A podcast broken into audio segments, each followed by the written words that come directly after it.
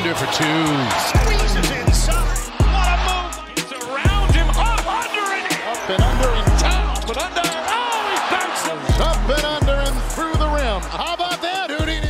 Up and Under, un podcast de NBA con Leandro Carranza y Alejandro Gaitán. Muy buenas para todos, bienvenidos a un nuevo episodio de Up and Under, episodio express un poco más corto que los normales porque tenemos una noticia para anunciarles de eso y de algunas predicciones que vamos a hacer sobre la NBA y lo que se viene en esta temporada 2023-2024. Vamos a estar hablando, Ale. Sí, hoy toca un poquito hacer balance de lo que creemos que va a ser la temporada, porque la semana pasada hicimos balance de lo que pasó en el verano, en el verano, mentira, en la primera semana de septiembre, y ahora toca hacer el balance de lo que nosotros creemos. Hoy nos vamos a mojar. Hoy es el episodio que de aquí seis meses, o, menos incluso, la gente podrá volver, sacar clip, echarnos en cara, reírse de nosotros. Hoy es el día. Hoy es el día para bookmark el capítulo. Bien, muchas preguntas que podemos hacernos sobre una nueva temporada. Ya estamos viendo rankings de jugadores, eh, power rankings de equipos y, todas las cosas que suelen salir antes del inicio de una nueva campaña. Nosotros vamos a hacerlo a nuestra manera. Giannis Antetokounmpo, as far as I'm concerned, he should be ecstatic to have Damian Lillard. But make no mistake about it, ladies and gentlemen, Boston Celtics are the team to beat in the Eastern Conference, if not the entire NBA. I think if the Boston Celtics, as constructed, were in an NBA Finals series against Denver, they'd beat them. If they were in an NBA Series Finals against the Lakers, they'd beat them. The Clippers, they'd beat them.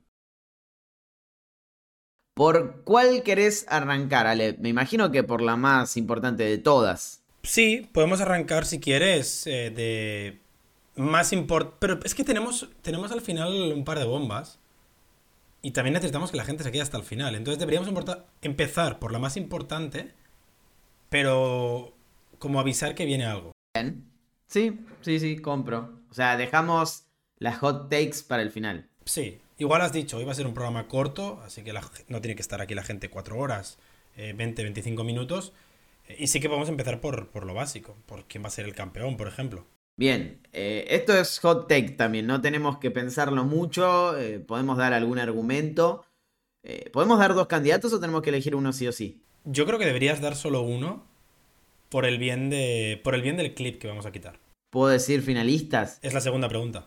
Ah, bueno, entonces el campeón va a ser Phoenix Suns. Bien. No, no creo que tengas que argumentarlo. O sea, argumentos tienen de sobras.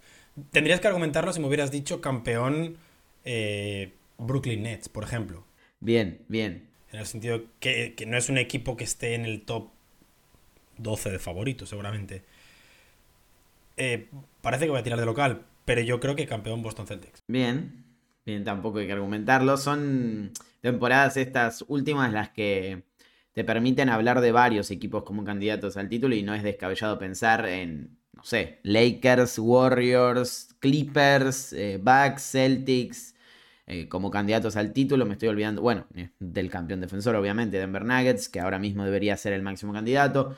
Eh, en este caso nos quedamos con Celtics y con Suns. Pero la semana pasada, cuando hicimos el podcast especial sobre fichajes, hice una encuesta y pregunté de los cuatro equipos que habíamos hablado, que eran Celtics, Bucks, Suns y Warriors por sus nuevos fichajes, cuál era el más favorito de los cuatro.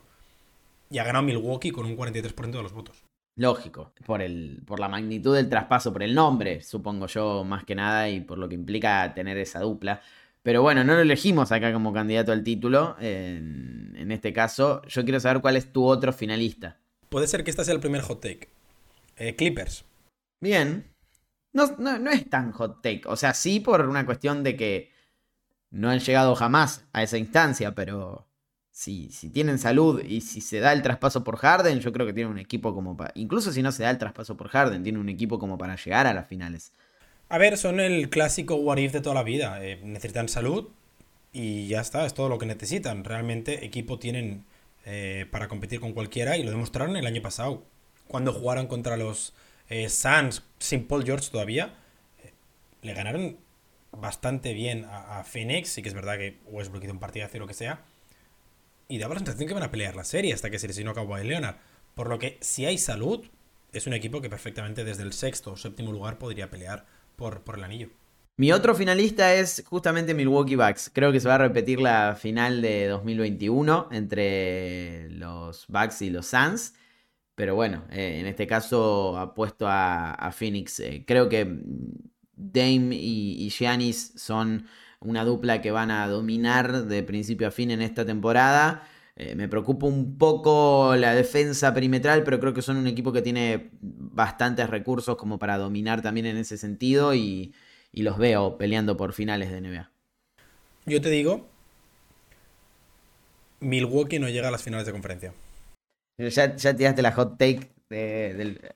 No, no, es que, es que ahora cuando te diga quién creo que va a quedar primero del este, es otro equipo, por lo que Milwaukee se enfrentaría a Boston en semifinales de conferencia. Es lo mismo que pasó en 2022, en que tienes los dos mejores equipos en segunda ronda. Un clásico entre los Warriors y los Rockets de, la época de Harden y Chris Paul, en el que a veces el, que parece ser el segundo mejor equipo no llega a las finales porque alguien se coló primero de conferencia.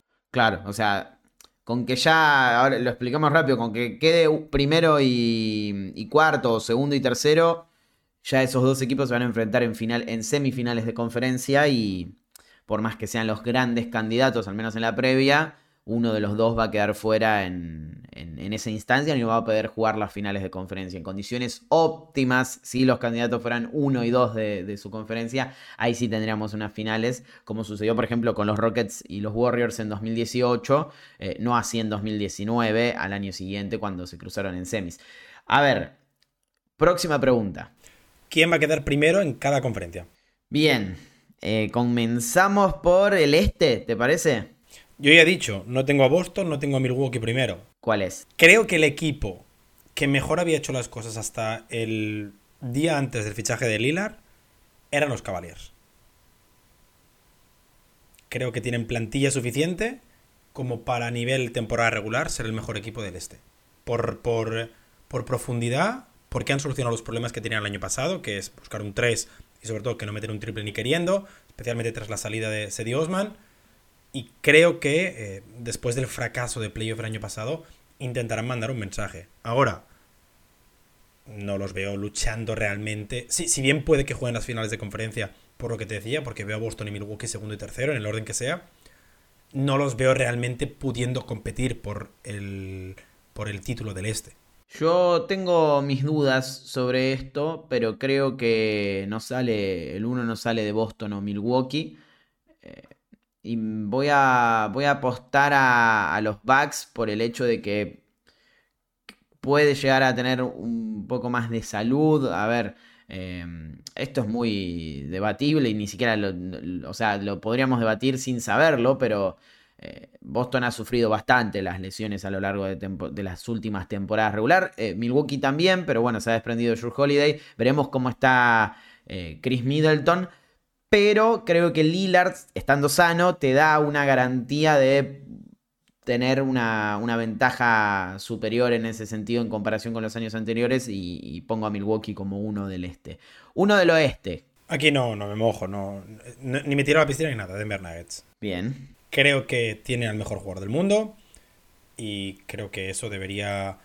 también lo voy a explicar ahora. Creo que el uno del oeste va a estar muy barato, pero mantengo los Nuggets. El año pasado, incluso con un mes de vacaciones, porque en marzo ellos no jugaron, sacaron el 1 con bastante comodidad. Sí, es verdad. Y deberían volver a ganar la conferencia. Sí, me quedo con Denver. Eh, con, con una aclaración. Me parece que la conferencia este la va a ganar el equipo que esté más sano. Porque tanto Golden State como Phoenix, como Los Ángeles Clippers, incluso Lakers, eh, son, son todos equipos que podrían estar primeros en esa conferencia. Y de hecho en la temporada pasada, más allá de que los Nuggets eh, sacaron una ventaja, Memphis y, demás, eh, era, era, bastante parejo todo en, casi todos los puestos y se definió por lesiones y demás. Así que me quedo con Denver, pero por una cuestión de que es un equipo que tiene una estrella que no suele lesionarse. Sí, es verdad, yo que es de los jugadores más regulares, pero comparto lo que dices, comparto que los Nuggets puede ser que se hayan dormido los laureles a nivel mercado este verano. Han perdido a Bruce Brown y no han conseguido muchas piezas para recuperarlo. Y la mayoría del oeste o bien mantiene todo el bloque o bien mejora. Por lo que va a estar más complicado. Ahora, para mí deberían seguir partiendo como máximos favoritos porque son el campeón y porque tienen al mejor jugador y no hay muchos argumentos contra eso. No según ESPN. Es que ESPN no sé hasta qué punto usa más la matemática que el sentido común, pero por ejemplo en agosto eran favoritos en ESPN. Evidentemente lo que ha pasado en las últimas semanas... No, digo por el mejor del mundo. Es cierto, es cierto. ESPN ha puesto a Giannis como mejor del mundo. Creo que son los votos de, la, de los periodistas de ESPN, evidentemente. Pero mm, más que Jokic Giannis, a mí me sorprende lo de Embiid, pero bueno. En el 3. Sí.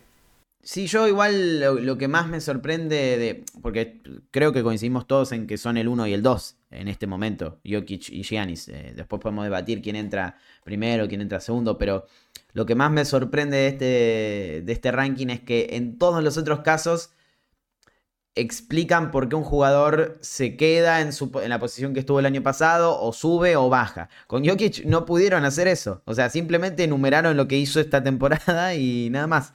Eh, y eso habla un poco de que no hay muchos argumentos para no ponerlo como el número uno después del año que tuvo. Pero bueno, es una cuestión de debates. No creo que que Jokic le importe mucho. Siguiente pregunta. Esta me gusta porque es una pregunta hater, por decirlo así. Te voy a preguntar qué equipo va a fracasar para que tengan que traspasar un All-Star que no sea Harden. O sea, ¿cuál va a ser el primer All-Star traspasado no llamado James Harden? Y aquí tengo tres candidatos. Pero primero quiero escucharte a ti.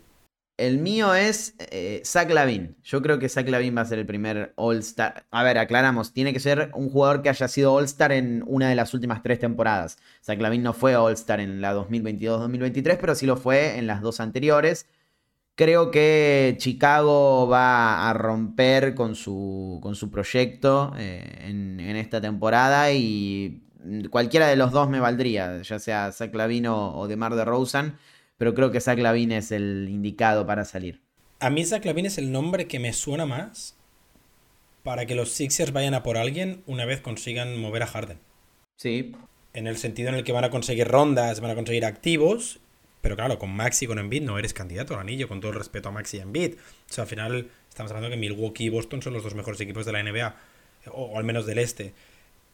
Lavin era uno de mis candidatos. Si me hubieras preguntado hace una semana, después, justo después del Media Day, te habría dicho Pascal Siaka. Por las vibes que había en el Media Day de los Raptors. Son bastante mejores. Entonces, como tú has dicho a Zach Lavin, voy a decir a otro, Cal Anthony Towns. Bueno, esa es fuerte. Sí, pero el año pasado hicieron una apuesta por Rudy Gobert muy, muy grande. Una apuesta que todavía no puedes echarte atrás. Las llaves de la franquicia ya las tiene, evidentemente, Anthony Edwards. Lógicamente, nadie va a querer a Rudy Gobert. O sea, es que tendrías que pagarte. Tendrías que pagar para deshacerte de él. Y creo que Cal Anthony Towns puede tener mercado todavía. ¿Dónde?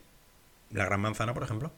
¿Querrán los Knicks hacer eso? Igual entiendo lo, lo que decís, es verdad. O sea, ya pasamos a una etapa del proyecto en la que Creo que ya es obvio que Anthony Edwards es el líder de los Timberwolves y todo dependerá de si encaja o no encaja Cat en, esa, variable. Y, bueno, el propio Ant decía algo relacionado a eso, como que Towns va, a estar sano esta temporada. Recordemos, se perdió muchos partidos el año pasado eh, y va a poder jugar y va a poder sacarle mucha presión de encima, pero es verdad, si las cosas no funcionan y, el protagonismo de Edwards hace que eh, Towns no tenga el mismo nivel o, no pueda acoplarse para, ayudar a ganar, es el primero que va a salir. Sí, y lo de los Knicks lo propongo por el tema de que sabemos que tienen activos suficientes como para buscar una estrella. Lo lógico es esperar a Joel Embiid, pero Cal Anthony Towns te mejora a Julio Randle y a cualquier otro interior que haya ahora mismo.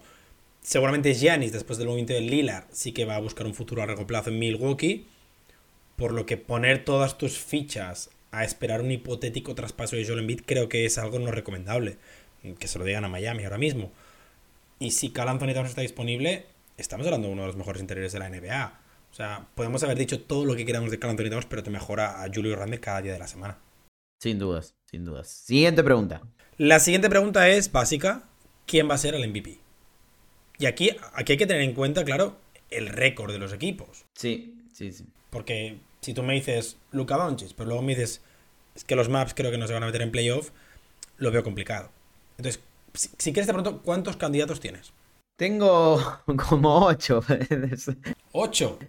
Sí, tengo muchos, pero, pero me la voy a jugar con lo mismo de siempre. Va a ser Luca Doncic. Yo, tengo dos solo, ¿eh? A ver, eh, te, lo, te lo explico.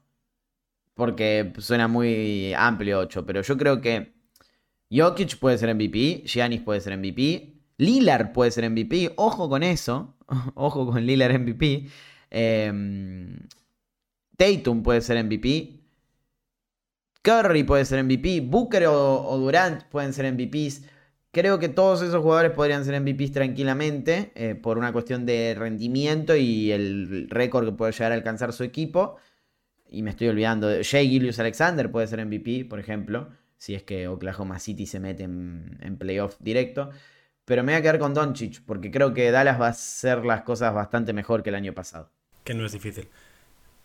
Yo realmente, teniendo en cuenta lo que espero de los equipos, a quién veo en el top 3 de cada conferencia, y que por ejemplo me da la sensación de que Giannis va a tener que repartir tareas con Lillard, especialmente en ataque, como eh, Kevin Durant o Devin Booker van a tener que repartir puntos, especialmente en ataque, la lista se me corta mucho. Y sí que te compro lo de Jokic, evidentemente. Te compro lo de Tatum. Te compro lo de Curry incluso. Pero yo no veo a los Mavericks tan arriba como para que Lucas esté luchando por el MVP. Joel Embiid puede ser un candidato otra vez. Eso te iba a decir.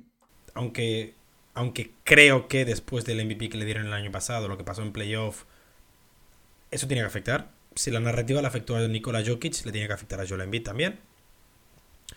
Así que me quedan, te decía, tres candidatos reales. Nikola Jokic, Stephen Curry y Jason Tatum. Y voy a elegir a, al mejor jugador del mundo, Nikola Jokic. O sea, vos decís que va a ganar su tercer MVP. No consecutivo, pero sí. No consecutivo, pero, pero se va a meter en el, en el mundo de los eh, Moses Malone, LeBron James, Larry Bird, Magic Johnson. LeBron tiene cuatro, obviamente. Eh, pero, pero todos esos jugadores que han ganado al menos 3 MVP. Sería ya consolidar un, resumen, te digo, para empezar a pensarlo como un top 15 histórico si sigue sumando eh, reconocimientos. Porque son 3 MVPs, un MVP de las finales, un título. Sí, sí, para tener conversaciones incómodas ya. O sea, para plantearnos. Creo que, por ejemplo, a día de hoy Gianni sigue ligeramente por encima. en, históricamente porque creo que el pick de Janis es ligeramente más largo. Al final empezó dos años antes que Nikola Jokic y tiene un, premio al jugador defensivo. Sí, sí. Pero este año perfectamente Nikola Jokic, si hace bien las cosas, podría superar a Janis. Eh, es mi opinión, ¿eh? Al final los dos van a estar más o menos en paralelo en la historia a día de hoy. Son carreras bastante similares.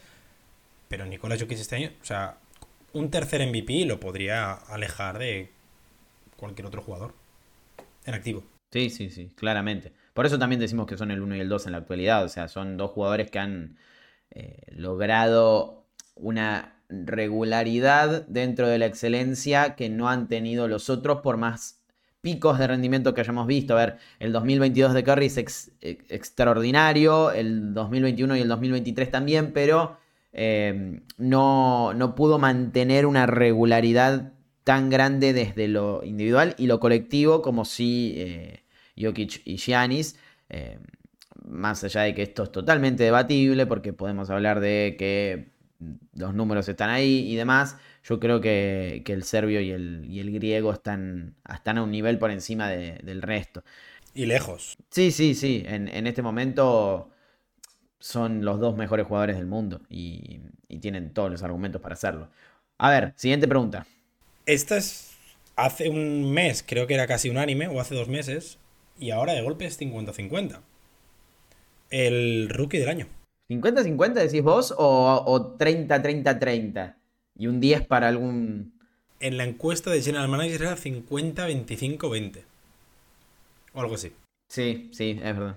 Sí, 50% para Víctor Wembanyama eh, y, y creo que estaba segundo Scott Henderson en ese... En ese... No, era, era 25 para Chet y 20 para, para, que al final son dos votos de diferencia, pero bueno. Y luego alguien, había algún jugador que tenía algún voto, no sé quién. Creo que era Sasha Bezenkov tenía un voto, si no me he equivocado. Sí, eh, es más, creo que lo pusieron a Whitmore también. No, recuerdo bien si, si fue solo en lo del robo del draft o también en, el posible rookie del año. A ver, teniendo en cuenta que en el rookie del año no se vota por récord, porque si no hubiese sido imposible que lo ganara Paolo Banquero, por ejemplo, con Orlando Magic eh, décimo tercero en el este. Em, ¿Por qué voy a decir esto? Ahora lo explico. Creo que lo va a ganar Víctor Wembanyama, porque tiene un, un panorama mucho más permisivo en cuanto a la cantidad de em, tiros, eh, responsabilidades y, y, momentos en los que va a poder mostrarse superior a los del resto de candidatos. A ver, Portland va a ser un equipo que no va a luchar en los playoffs, claramente.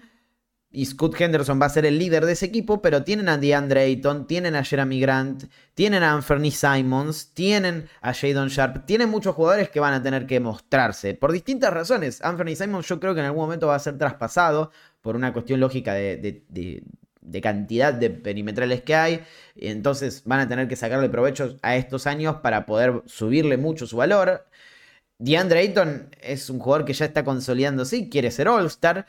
Lo mismo para Jadon Sharp, que está creciendo y, tiene que tener un segundo año más fuerte que el que, el que ha tenido, eh, porque promete eso. Y así podríamos ir. Jeremy Grant tiene que ser traspasado en algún momento. Entonces le van a quitar un poco de protagonismo a, Scoot. Y en el caso de Oklahoma City Thunder con Chet Holmgren es lo mismo. O sea, tenemos a un candidato al MVP como Jake Alexander y varios jugadores interesantes en el, en el medio. Y Chet va a ser ese segundo mejor jugador del plantel, pero no sé si le va a alcanzar para poder mostrar todo su, su potencial en cuanto a números, estadísticas y demás, como a Víctor Wembanyama.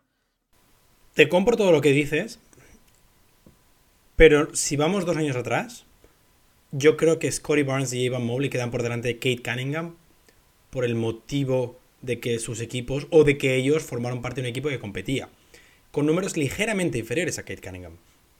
Toda la vida el, rookie del año ha sido un premio sin, sin ningún contexto global en la liga, simplemente quien ha hecho los mejores números.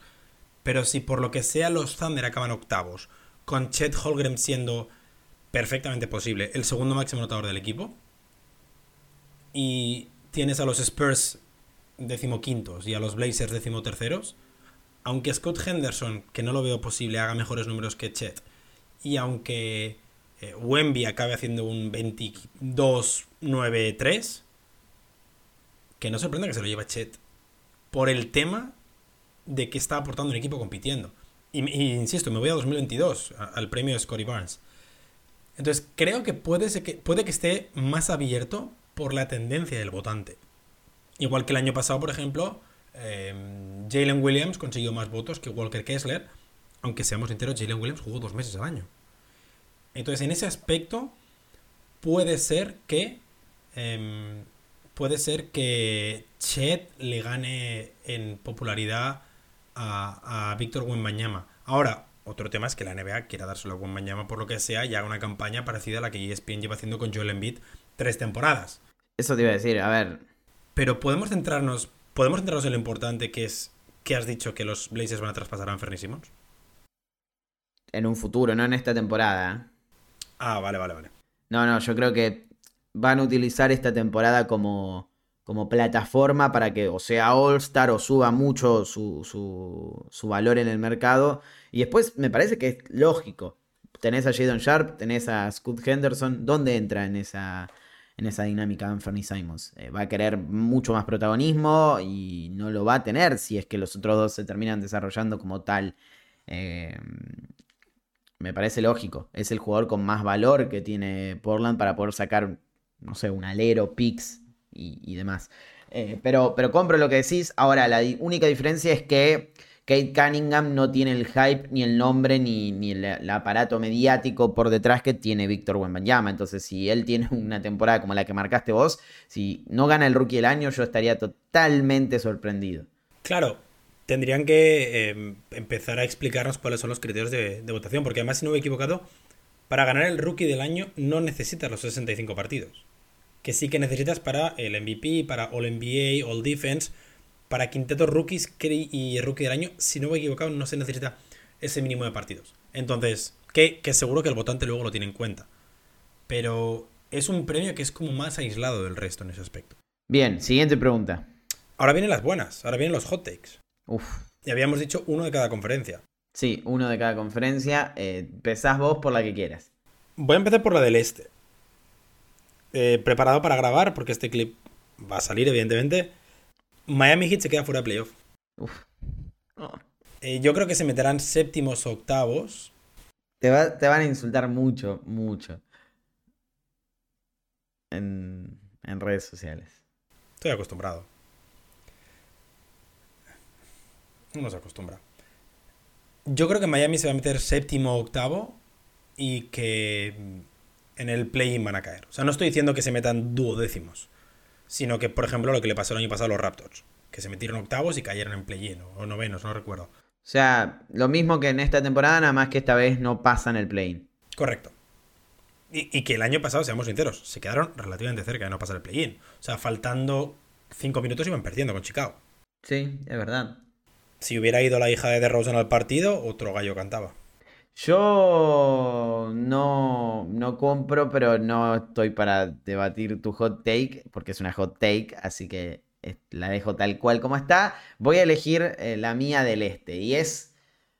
No sé si es tan hot take, me parece que no tanto. Eh, creo que los Knicks se van a meter top 4. Para vos seguramente sea hot take, pero no, no sé si tanto para la gente. Puedo, puedo comprarlo, ¿eh? Eh, creo que Boston y Milwaukee. Sí, por, por una cuestión de que. A ver. Fueron quintos, si no me equivoco, el año pasado, ¿no? Sí. No, sí, sí, sí, sí. Fueron quintos. Eh, creo que Boston y Milwaukee van a ser primero y segundo. No tengo, no tengo muchas dudas al respecto, salvo una lesión muy grave o, o varias lesiones. Van a estar eh, en el podio seguro. Cleveland me da. Me, me parece que tiene esos argumentos que decías vos, pero me da ciertas dudas, me genera ciertas dudas. Y tengo que ver qué pasa con Filadelfia, porque Filadelfia con Harden es otra cosa y sin Harden es distinto. Entonces, creo que, mm, que los Knicks, que son un equipo que ya se consolidó el año pasado, que trajo buenos nombres, renovó eh, jugadores importantes, eh, trajo a Di Vincenzo, hizo las cosas como lo, tenía que hacer, va a estar mejor que el año pasado. Y, mm, me parece que tiene todas las chances de, quedarse con un puesto en el top 4, en el top 3. O sea, ganar la localía en, los playoffs. No, no, lo compro, sin ningún problema. Eh, en vez de Cleveland, creo que quitaría Filadelfia. Porque no me genera ningún tipo de tranquilidad Filadelfia, especialmente con James Harden dentro de la plantilla. Y no creo que a día de hoy, a corto plazo, puedan sacar algo importante por James Harden. Y perfectamente veo un Cleveland, Boston, Milwaukee, New York. Sin ningún problema. Sobre todo porque ningún otro equipo me da la sensación de poder estar al nivel. Eh, si miras los Hawks, si miras los Heat, si miras los Nets, eh, no sé qué me estoy dejando, Eh, Toronto, Chicago, Indiana. no están al nivel de los Knicks. No están al nivel de los Knicks porque creo que, uno, la regularidad es un punto y los últimos cuatro meses de temporada de los Knicks el año pasado fueron muy buenos. Eh, creo que fueron el sexto mejor equipo. Y segundo, lo decías tú, todo lo que han perdido lo han recuperado. Es verdad que han perdido a Obi Toppin, pero han conseguido a Di Vincenzo, que seguramente es un jugador que se adapta mejor al sistema de, de por el defensor versátil que es. Y además soluciona el tema de los triples, porque los Knicks, recordemos, era un equipo donde creo que solo Jalen Branson y, Quentin Grimes tiraron relativamente bien desde el triple. Jo- Josh Hart también, pero vino en febrero. Entonces, en ese aspecto, puede que mejoren los Knicks. La única duda es si el año pasado fue la anomalía. O sea, si el año pasado fue la anomalía de estos Knicks. Que lo dudo, pero que podría llegar a ser. Digamos como el techo de rendimiento de, algun- de algunos jugadores. Pero si no es así, perfe- perfectamente los Knicks podrían meterse cuartos. Puede ser, puede ser. Yo lo veo más del lado de Branson va a mejorar. Probablemente sea el techo de rendimiento de Julius Randle y en algún momento se lo van a tener que sacar de encima. Pero bueno, es un jugador que en temporada regular siempre es regular, básicamente. O sea, tiene, tiene eso que, que mm, te permite saber que hay un jugador que va a aportar. Después en playoff es otra cosa, pero, pero en temporada regular es eh, clave en ese sentido. Y los veo a los Knicks arriba. Voy con la mía del oeste. Eh, No, no creo que sea una hot take, pero, pero puede que sí para, para alguien que, que esté del otro lado del, del, pensamiento. Oklahoma City Thunder se va a meter directo a los playoffs. Uh, hot take. Es hot take. La palabra directo cambia por completo la frase. Porque lo estás metiendo top 6. Top 6. Claro, sí, sí. Lo estoy metiendo top 6. O sea, en una conferencia en la que está Denver, el campeón defensor, Los Ángeles Clippers, Los Ángeles Lakers, Phoenix, Golden State, Memphis, eh, podemos seguir, Sacramento, eh, los pongo en el top 6. Porque creo que esto obviamente va a depender de la salud. Si no están sanos no va, no va a suceder. Pero creo que es una conferencia en la que la salud golpea siempre a todos. O sea, eh, hemos visto la temporada pasada como equipos eh, que, supuestamente deberían estar en el top 6, como Phoenix, como Los Ángeles Clippers, como los Warriors, eh, como, como, Los Ángeles Lakers, todos ellos sufrieron para entrar y algunos tuvieron que pasar por el play-in para hacerlo. Y creo que Oklahoma City, ahora con Jay Gillius Alexander consolidado como estrella de la NBA y con la adición de Chet Holmgren, más otros nombres que pueden aportar bastante y no, no, no, salen obviamente en los debates porque no son jóvenes o no tienen tanto impacto, tanto impacto mediático, me refiero como Bertans y demás, si es que se acoplan, eh, más Jay Dove y demás creo que tienen, tienen la posibilidad de ser más regulares que el resto y como tienen el talento pueden, pueden llegar a clasificarse directo. Después no sé si van a ser un equipo que compita en los playoffs, pero sí que se clasifican directo. Algo así como vimos en Sacramento el año pasado, eh, o, como vimos con Memphis en años anteriores. Algo así, no digo que vayan a ser segundo y tercero, pero sí que van a entrar al top 6. Ok, ok. La mía es que viendo el nivel del oeste, ningún equipo llega a las 46 victorias. Pero los 8 de playoff, o, al menos los 6 de arriba, tienen récord positivo. O sea, va a haber hostias por llegar a las 42 victorias. O sea, todo se va a definir el último día, básicamente. Seguramente habrá posiciones que se definen el último día y todo se va a definir la última semana. Y, y, el Excel que hago cada año con los desempates va a tener 27 equipos de la conferencia este porque va a ser imposible. Creo, comparto lo que dices tú, va a haber muchísimos equipos luchando por meterse directo. Evitar el play-in va a ser clave, especialmente si caes noveno, donde perfectamente decías tú, si tienes mala suerte, podrían caer los Lakers, podrían caer los Clippers, podrían caer los Warriors si, Chris, si Curry se pierde un mes. Y, y es algo que la gente no es consciente de lo difícil que va a ser la conferencia este. Por eso te decía antes, sí que compro, por ejemplo, a Nikola Jokic luchando por el MVP, porque es el que he puesto yo, pero es que igual los, los Nuggets acaban con 46 victorias y en el este tienes a Giannis y a Tatum con 55. Y eso pondría... es otro nivel. Sí, sí, sí, porque eh, no va a depender tanto de la cantidad de, de, la posición, mejor dicho, sino la cantidad de victorias y y eso es clave. Em, y me parece que también eso afecta cuánto importa ser primero, segundo, tercero, porque si en la primera ronda te cruzas con los Lakers, siendo, no sé, segundo, como le pasó a Memphis, eh, es lo mismo que jugar unas semifinales de conferencia contra ellos. O sea, el rival, la dificultad del rival de primera ronda de cualquier equipo del oeste es mucho más grande que la de cualquier equipo o de la mayoría de los equipos de, del este, los candidatos me refiero. Eh, así como vimos que, no sé, eh, Boston jugó contra los Hawks. A Memphis le tocó Los Ángeles Lakers, entonces que llegó a finales de conferencia. Luego, va a ser mucho más difícil, me parece, atravesar el oeste este año que, en el anterior. Y eso que, mm, la mayoría de los movimientos importantes se dieron en el este, pero la realidad es que los acapararon los dos equipos que eran más fuertes ya en la conferencia, así que por eso me parece que se profundizó todavía más este panorama. Tenemos que cerrar con la noticia, Ale, eh, del, día del podcast este mm, eh, número 2 de la temporada 4 o 3, ya me estoy olvidando. 4 ya. 4 ya. Eh, viene con una noticia importante, lo decíamos al principio, va a ser más corto el episodio, pero les tenemos buenas noticias, creemos nosotros, porque a partir de ahora Panander también va a tener su canal de YouTube. Vamos a estar en YouTube con el podcast y vamos a salir eh, a cámara como si fuese una transmisión. Yo sé que muchos de ustedes ven podcast en, inglés o, de, otros, eh, de otras plataformas o de otros canales y demás.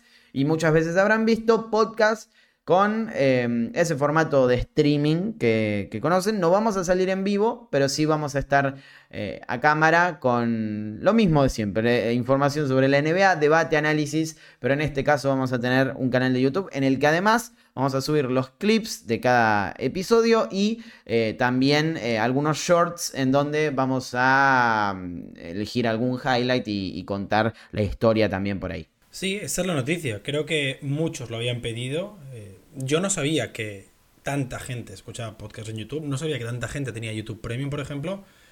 Y, sí que es verdad que seguirá todavía en Spotify, seguirá todavía eh, en cualquier plataforma de podcast, porque al final es un podcast, pero ahora también eh, extraeremos, o sea, además de extraer el audio, habrá formato video para que la gente lo pueda ver. Sí, y vamos a dejar el link en la descripción de este episodio. Eh, si no nos buscan como youtube.com barra arroba NBA. Yo sé que es un trabalenguas, pero es em, fácil si le agregan un arroba NBA al, al dominio normal de YouTube.